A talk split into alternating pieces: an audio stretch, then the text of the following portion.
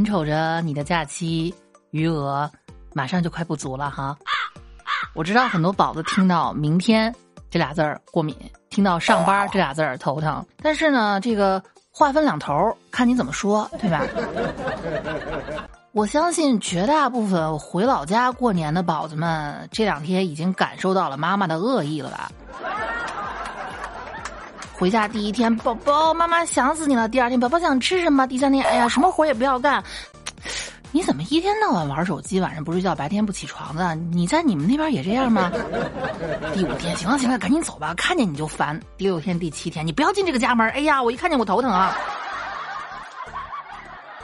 不管你是单身还是有对象还是已婚，回到家都这样。有人就问了：“哎，楚老师，像你这种带着孩子，是不是能好点？”我我这么跟你们说，我带着孩子，父母回家光跟孩子亲了啊，隔辈儿亲啊，他看见我他更烦。比如说，如果说我自己回家了，你你自己自己回来了呀，孩子呢？我说没带，没带孩子，你回来干啥？回去吧。如果带了孩子，哎呀，让姥姥抱抱。你呢？你你来干啥来了？对，基本就是这么个情况啊，所以说该回去差不多了啊，这差不多也也也该回到工作岗位上了，也不要嫌烦，毕竟你在家待着啊，如坐针毡更烦。反正我觉得啊，我唯一的价值就是我在家给我妈提供一种消遣方式，什么方式呢？我妈啊，一走进我的房，二拉开窗帘三批评我的每一项人生选择。四让我的压力变成原来的十倍，五列出每一件我早就知道应该要做的事情。六最后走出我的房间，不关房门。即便到现在啊，我已经结婚这么多年了，我妈只要来我家，我都就。真的是如临大敌，压力倍增啊！先踢了哐啷的做一遍这个大扫除，然后还要忍受，先给自己打好气啊，忍受我妈唠唠叨叨。哎呀，你这家庭主妇怎么当的？你这东西厨房都不收拾一下，卫生间怎么这么脏啊？你看你的马桶上面都有污垢了。哎呀，你是个女人吗？一天怎么活得这么糙啊？我怎么能生出你这么一个？哎，所以啊，如果你们回家被爸妈像像拖抹布一样的嫌弃。你们千万不要觉得是因为没有结婚，更不要觉得是因为没有找对象。你们要相信楚老师啊！你就算两个人回去，甚至三人回去，挨骂那个依然还是你。那有宝子就说呢：“哎，这个我带着对象回去吧，我可骄傲了啊！”嗯，就当我给你们提个醒吧，毕竟当我这么久听众了，楚老师也是为你们好，好吧？如果说是带男朋友或者女朋友回家过年。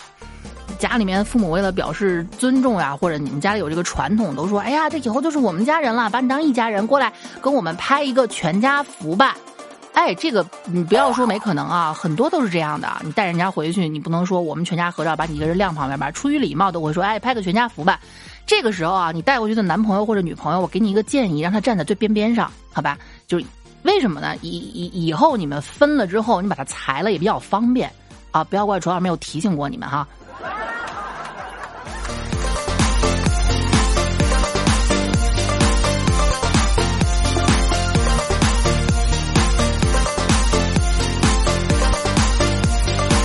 总而言之呢，如果你像曾经的蔡尼玛，二十七八岁依然没对象啊，蔡尼玛是二十九岁结的婚，哎，对，反正小时候呢，总有那么一两个亲戚，二十几岁了，他只活在我们的传说当中啊，就每次家里面举那个反面例子啊，二十几岁没对象没结婚，呃，巴拉巴拉巴拉，你们千万不要跟他一样啊，嗯，如果是你们家从小就有这样一个亲戚，那么恭喜你哈，这几年你就是那个亲戚。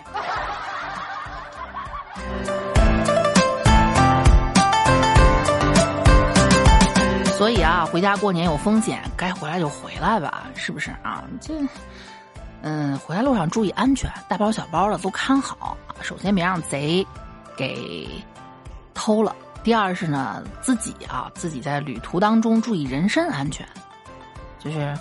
不该摸的别摸，不该碰的别碰，不该乱花钱的不要去显摆，可可显着你了，不要烧得慌。我为什么得出这么消极的结论呢？就现在不是很多的这个高铁站呢，都配备的那个自动按摩椅，一扫码可能充个十五块钱，让你爽爽爽上几分钟哈啊。哦，十五块钱可以按摩十五分钟哦啊，然后面加钱，然后三十块钱能能能爽四十分钟什么的，这不比不比找小姐实惠吗？反正就这意思啊，很多高铁站都有，是吧？蔡尼玛就特别想试一下。呃，这个不错啊，我离离开车还半个小时呢，我先爽十五分钟。他进入到一种模式，就是全身按摩模式。那个东西，它一开始按摩脖子，后来按摩肩，然后是腰啊，然后是腿，然后什么地方，然后最后来一个全身模式。全身模式就一个劲儿抖啊抖。路过一个热心肠的大爷，要不说咱们国家还是好人多哈。这个热心肠大爷一看他抖，以为他的他那玩意儿漏电了，一脚踹过去，两根肋骨断了。他尼玛最近还在医院呢。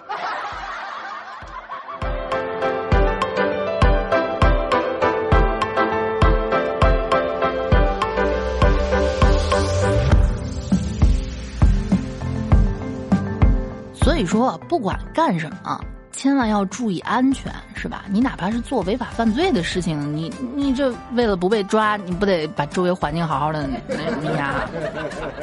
所以说，人不能有强迫症，对吧？你看，有强迫症，我就一定要找一个一米七的、一米六九的都不行，所以啊，一直单到现在。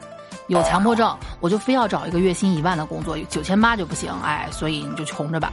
有强迫症，以至于一个小偷选择困难，一夜连换三辆摩托。为什么呢？挑颜色呀，挑配置啊，人家是去店里挑，他是去停车场挑。偷这个吧，不行，这颜色晦气。我今年本命年，我得偷个红的。偷那个吧，这配置有点低了，而且烧油烧的有点多。偷那个吧，啊，我不行，我不喜欢趴着骑，我喜欢稍微直立一点的。要不再来这个，我不喜欢踏板得，嗯。然后第二天一早晨啊，忙活了一晚上，第二天一早晨直接被逮了。所以说，人不能太有强迫症。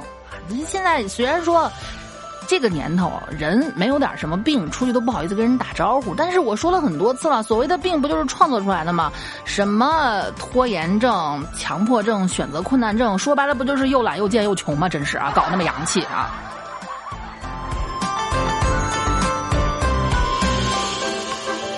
搞得再洋气，人类还是有原始冲动的，对不对啊？一一切都掩盖不住我们这个本能。就比如说，我上期节目里面说一个十八岁小伙找四十七岁阿姨的那个事儿哈，居然有听众给我评论：“哎，那四十七岁阿姨看来身材挺好的，有联系方式吗？”我的天，兄弟，咱不至于啊，咱不至于，日子是不好过，我知道啊，但没有什么是咬咬牙过不去的，不要这么难为你自己，生活很美好，何必呢？啊。小天涯，浪迹策马也下成年华。那有人就劝我了，你不懂，有时候这个瘾上来了啊，真是戒都戒不掉。比如说烟瘾，比如酒瘾，比如说色瘾，再比如网瘾。南京一个网吧在二零二二年的时候，因为疫情啊口罩原因暂停营业，这很正常啊，因为那个地方大家都聚集着，非常危险啊。那。那有人就说那地儿停了，我们自己搁家上网呗。虽然平时啊网吧开着的时候，大部分人会选择去那网吧五连坐，为什么？要的就是一个气氛。你说你唱歌，你在你在浴厅，你在浴室里面不能唱吗？非要去 KTV 里面唱，要的就是一个 feel，对吧？就这个 feel 倍儿爽。哎，有人就，那那些家里面没电脑的人怎么办呢？要不说啊，就像我那天的节目标题一样，你不逼自己一把，永远不知道自己能有多优秀，对吧？我听过一个故事，是说在武汉啊，一个哥们儿从武昌骑自行车骑到汉汉口，为什么呢？因为哥们儿说三缺一，到那儿之后呢，发现其实不是，是二缺二，因为家里面老婆比较凶啊，花了好几个小时又骑回来。这个网瘾哥们儿也差不多，南京网吧因为疫情暂停营业，男子网瘾发作，偷了一辆自行车，骑到安徽去上网。我一直觉得我地理学的还不错啊，因为我是个文科生。但是这两年呢，这两个比较比比离离得比较近的省，我现在有点儿，我有点糊涂了，请这个长三角地地区的朋友们给我解释一下，南京到底是哪个省的省会？是江苏的还是安徽的？还有马鞍山到底属不属于南京？我要的是确切答案啊！谢谢啊。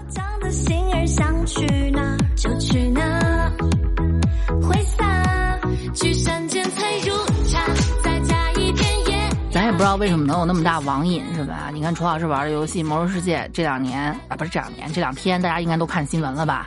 哎，由于某些这样那样那样那样的原因，他讲高腿了，这游戏我玩不着了。我玩了十八年的游戏，说没就没了，没就没了呗。那一款游戏而已，能怎么着呀？啊！所以像我们这种中年戒网瘾，其实觉得很简单，你有半个月不玩了，也就不想了。除非你是什么原因网瘾特别大，哎，你们咱们大家回想一下，我们在什么样的情况下网瘾非常大？就是一定要去上网，不上就不行。我们。初高中那个时候啊，每天都要上一下 QQ，是吧？干什么呢？啊，你帮我挂个太阳吧，要么就是你给我挂着，你看谁给我留言了，你记得帮我回一下。尤其是那个叫水晶男孩的，哼，哎呀，你别问了，你回就好了。你告诉他我忙着呢，我过两天就去找他。哎，对你只有在网恋的时候，你的网瘾才会抓心挠肝的啊。所以这个偷自行车的，我强烈怀疑是不是那边有一个小美眉把他怎么着了啊。网恋这个事情，它不一定非要挠我们国内人的肝儿，这个是全球通用的，对吧？啊，说印度一对网恋情侣见面之后啊，相约跳河殉情，也不知道为什么，是不是家里不同意啊？比如说这个女的她老公可能就不同意他们俩在一块儿，对吧？啊反正就是相约跳河殉情，男方反悔不跳，女方跳下去游上岸，然后报警。看完这条新闻，我一时竟然不知道该去谴责谁了。我谴责那个男的，你为什么不跳啊？这不就跟《胭脂扣》里面的那个十几少，我忘了那名字了，反正就是，呃，哥哥演的那个角色，然后把梅艳芳演的如花直接给负了。人家喝了毒药，你你喝的少，你居然没死，是吧？回头我还一想，男的有什么好谴责的呢？他就算跟女的一块跳，女的会游泳啊，娘了个腿的啊！不愧是阿三啊，这是仅次于战斗民族的牛人。所以告诉你们啊，网恋不靠谱，看不见摸不着的，真是。有人就说，那有照片啊，有照片就不能是假的了。有人说有视频啊，有视频就不能是找别人 P 的了。现在这个美颜效果这么牛叉，是吧？啊，美颜一关，灯光一关，氛围灯一关，你你你信不信？你对面的小宝贝儿啊，说不定扛着锄头就下地干活去了。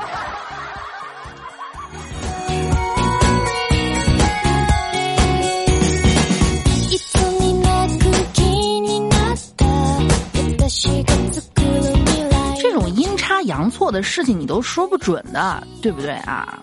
哎，不能提阴还是阴阴还是阳这两个字儿啊。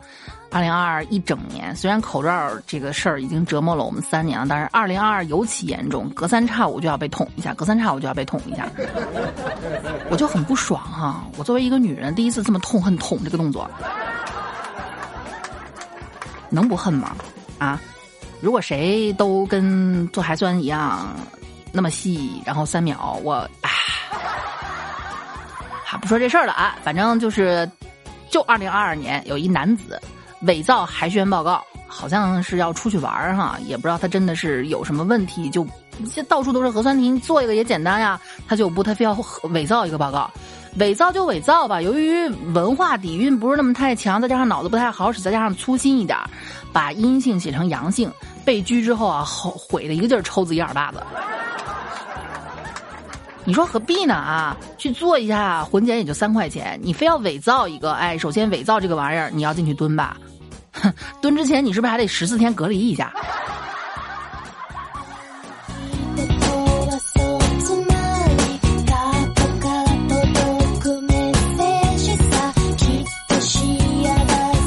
所以有些人我实在不知道他是出于一个什么样的心态，就是没有办法堂堂正正的面对真实的自己，总要伪造一点什么，伪造报告啊，伪造学历呀，伪造自己获过的奖呀，甚至还有伪造性别的，这都已经能忍了啊！伪造自己的属性这个事情，我是实在没有想到的。看这个哈，广州一个女子假装复活之后成仙，男网友深信不疑，被骗四百八十六万。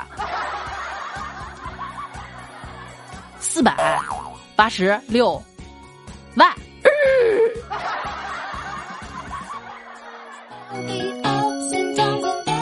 不是各位宝子们，咱们统计一下啊，我的这个听众当中有没有那种比较缺心眼儿的啊？你你你告诉我，我不把你往多了骗，你一个月假如是工资五千五吧，我给你留五百买烟和吃饭的，行吗？我就骗你那五千，我非常有良知了哈。我看啊。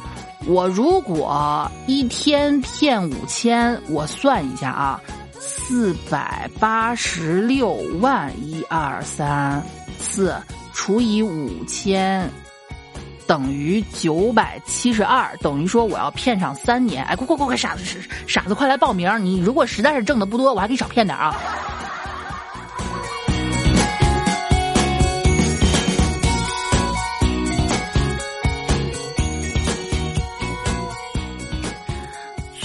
呀，各位宝贝儿们，千万不要给自己太大压力。这个世界到处都充满着凶险，你靠躲是躲不掉的。所以呢，只能是用一颗平常心，easy 放松去面对它。很多事情呢，也就变得没有那么可怕了哈。比如说，你看楚老师现在过年期间，我每天睡到十点、十一点才起床，害得我们家小小纯也开始跟着我睡懒觉了。我一点都没有负罪感啊！怎么就什么一日之计在于晨？我错过了多少美好时光？没有啊，我完全没有这样的压力。为什么呢？因为我知道，我就算起床也创造不出什么价值来。所以平常心，压力不要太大，认清自己几斤几两，不要去追求那些不属于自己的玩意儿。哎，这样你。差不多，就我虽然不能说你一定能发大财，或者一定能成仙儿啊，得道升仙什么的啊，但是至少你被当成冤大头、当成白痴去骗的这个可能性就低了很多。嗯，不管怎样，还是祝各位呃开工大吉吧啊！下期见，爱你们。